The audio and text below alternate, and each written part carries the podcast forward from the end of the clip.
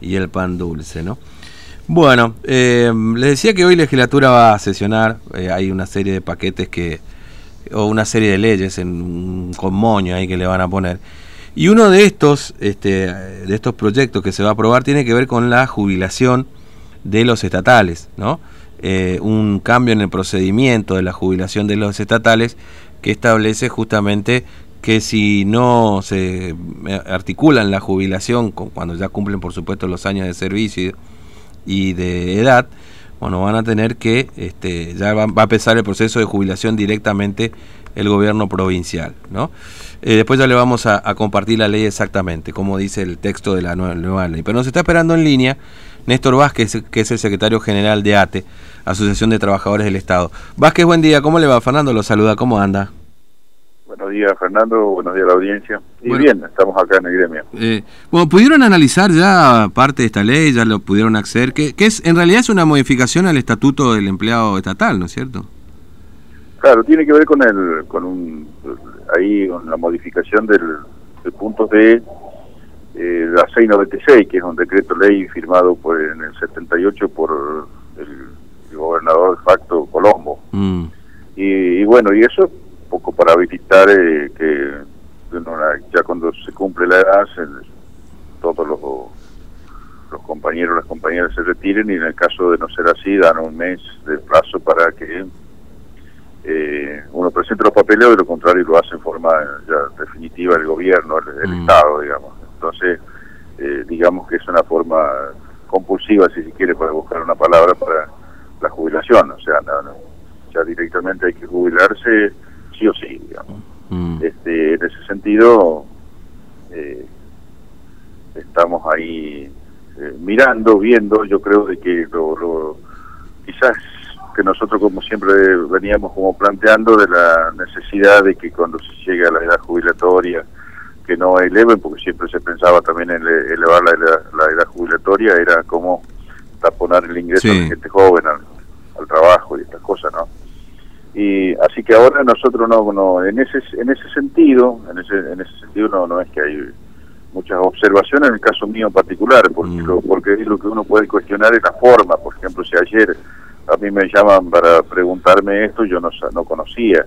Por ahí puede ser una negligencia de uno o porque del otro lado lo están escondiendo, no sé si escondiendo información, esa es la palabra, pero sacar así de la noche a la mañana una, una normativa que nos, nos pone ahí a miles de personas que van que van a tocar su forma jubilatoria y, y, que nos den un día para discutirla nos parece que, que no está bien por lo mm. menos debería haber más participación una cosa que sea más más discutida por las organizaciones sindicales las organizaciones que tienen que ver con los trabajadores y las trabajadoras, y eso no mm. ocurre, eso es absolutamente reprochable, ¿no? Claro. Ahora, eh, ¿es real que hay mucha gente que no se quiere jubilar teniendo los años y la edad de servicio porque la diferencia de salarios de un activo con un pasivo es muy grande? ¿Ocurre eso efectivamente en el sector, por lo menos en el escalafón general, digamos, ¿no? Porque después hay otras áreas, por supuesto, también que incluye este, este estatuto, pero particularmente del sector estatal que ustedes representan?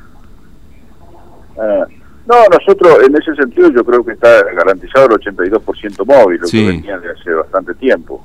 Eh, ahí en esa dirección este, lo que tenemos es, eh, en todo caso, los bajos salarios, pero los bajos salarios inclusive para los municipios, nosotros vemos que, de que hay una, un compromiso del gobierno en, hace tres años cuando se reformó la ley previsional. Sí eh, ahí sí que tocaron y tocaron en forma quizás en algunos casos perjudicial para nosotros, para los trabajadores. Eh, eh, estamos, digamos, perdiendo con, con, esa reforma. Mm. y en ese al mismo tiempo ahí lo que hacen también como beneficioso es garantizar la mínima para los compañeros y compañeras, por ejemplo, los que trabajan en los municipios, por ejemplo.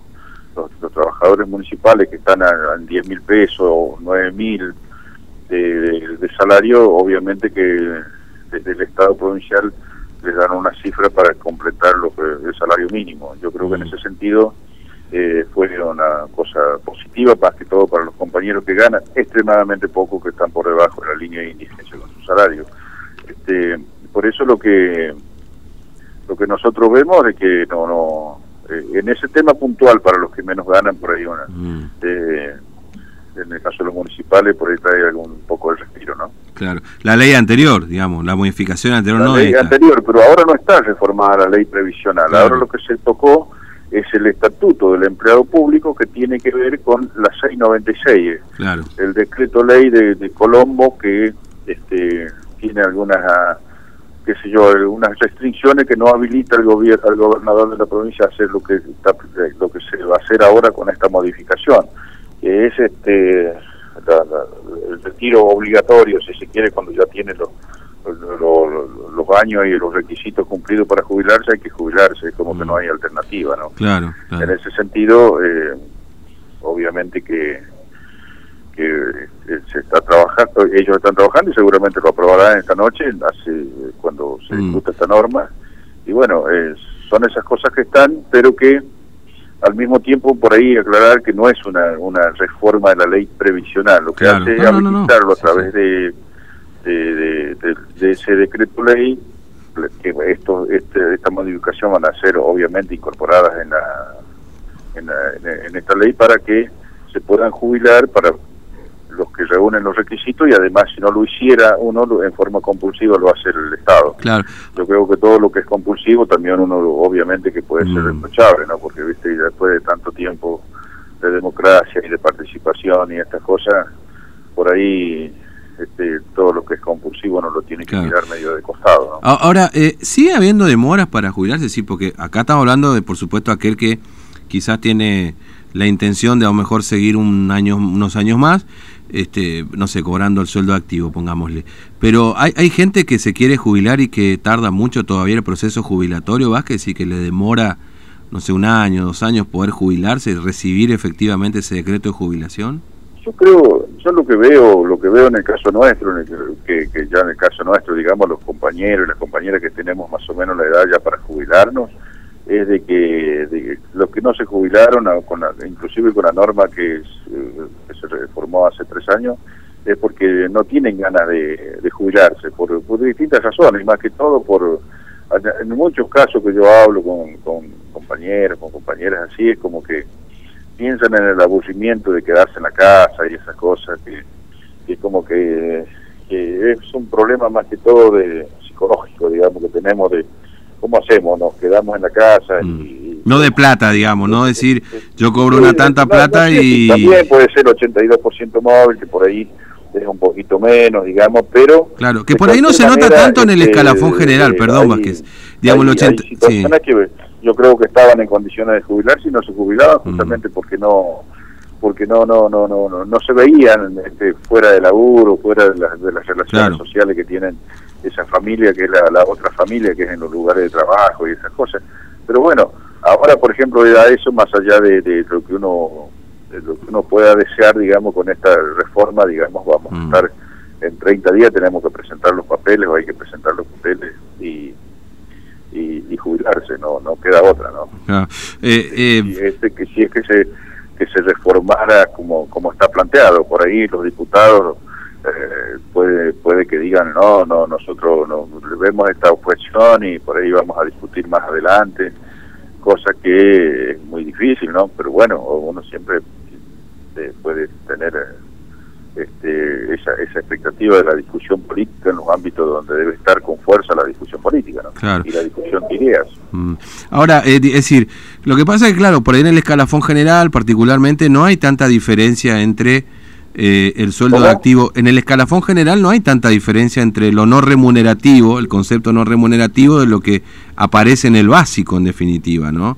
No, no, no. Entonces, por ahí en el docente sí se nota mucho más, me parece, ¿no? Sí, eh, una vez que le garantizan el 82% para, para eh, digamos, eh, es, es, una, es una, una norma nacional quizás y es una algo que viene como ya se viene diciendo desde hace mucho tiempo, la jubilación es el 82% móvil, el 82% es lo que cobra un activo y entonces es como que eso está y eso acá en Formosa se dio y además también digamos que con el tema de que las municipalidades son autónomas y en ese marco de autonomía las municipalidades tienen, qué sé yo, la posibilidad de pagar por debajo de la línea de indigencia el salario a los compañeros trabajadores y trabajadoras, lo que hace eh, con esta ley jubilatoria, cuando se jubilan cobrarían más, porque los llevarían por arriba de la de, la mínima, que serían 18, 19 mil pesos por ahí. Mm, entiendo. obviamente que un compañero que está ganando 10 mil, este, eso le significa unos, unos cuantos pesos más, un sueldo más, digamos. Mm. Pero bueno, son esas cosas que están, que, que, se discutirán y de nosotros tendríamos que ver después, porque nosotros yo estoy hablando ahora por a, título, sí que bueno, soy el secretario general, pero eh, nos hemos discutido, discutido, nos hemos hecho una reunión orgánica en el Consejo Directivo Provincial para discutir estas cosas, porque estábamos justamente en, un tema de viajando por el interior y esas cosas, haciendo otras actividades que teníamos que hacer por, por, fin de año, que mm. y, bueno, pero seguramente esto va a salir, ya, ya va a estar y entonces en su momento tendremos un posicionamiento, nosotros en la reforma de hace tres años atrás habíamos hecho movilización, vinieron compañeros y una compañera de, del Consejo Nacional a dar una charla con tema de la ley previsional, porque ahí sí fuimos perjudicados. Eh, pero bueno, son esas cosas que hicimos en su momento, el acompañamiento fue se fue menguando, menguando, hasta que de última uno termina diciendo, bueno, este es como que hay una resignación, digamos. Y yo mm. creo que para estas cosas, cuando uno siente que que le tocan el bolsillo, que le tocan sus derechos, eh, como en aquel caso de hace tres años, este, lo que hay es la participación ciudadana, eh, tratar de involucrarse en, las cosas que a uno le afectan y bueno, cuando eso no puse quedó. Sí, no queda demasiado por hacer. Y, se, consolidan, ¿no? Sí, seguro. Vázquez, gracias, es muy amable, que tenga buen día y feliz Navidad y Año Nuevo, por las dudas si no charlamos antes. Así que, que gracias por atendernos siempre. Un abrazo. Bueno. Eh, Vázquez, Néstor Vázquez, se ve que cortó. No puede estar en el interior igual, ¿no? De, de ATA, hablando de esta modificación del procedimiento. Me quedo con lo último, la resignación, ¿no? Porque en definitiva...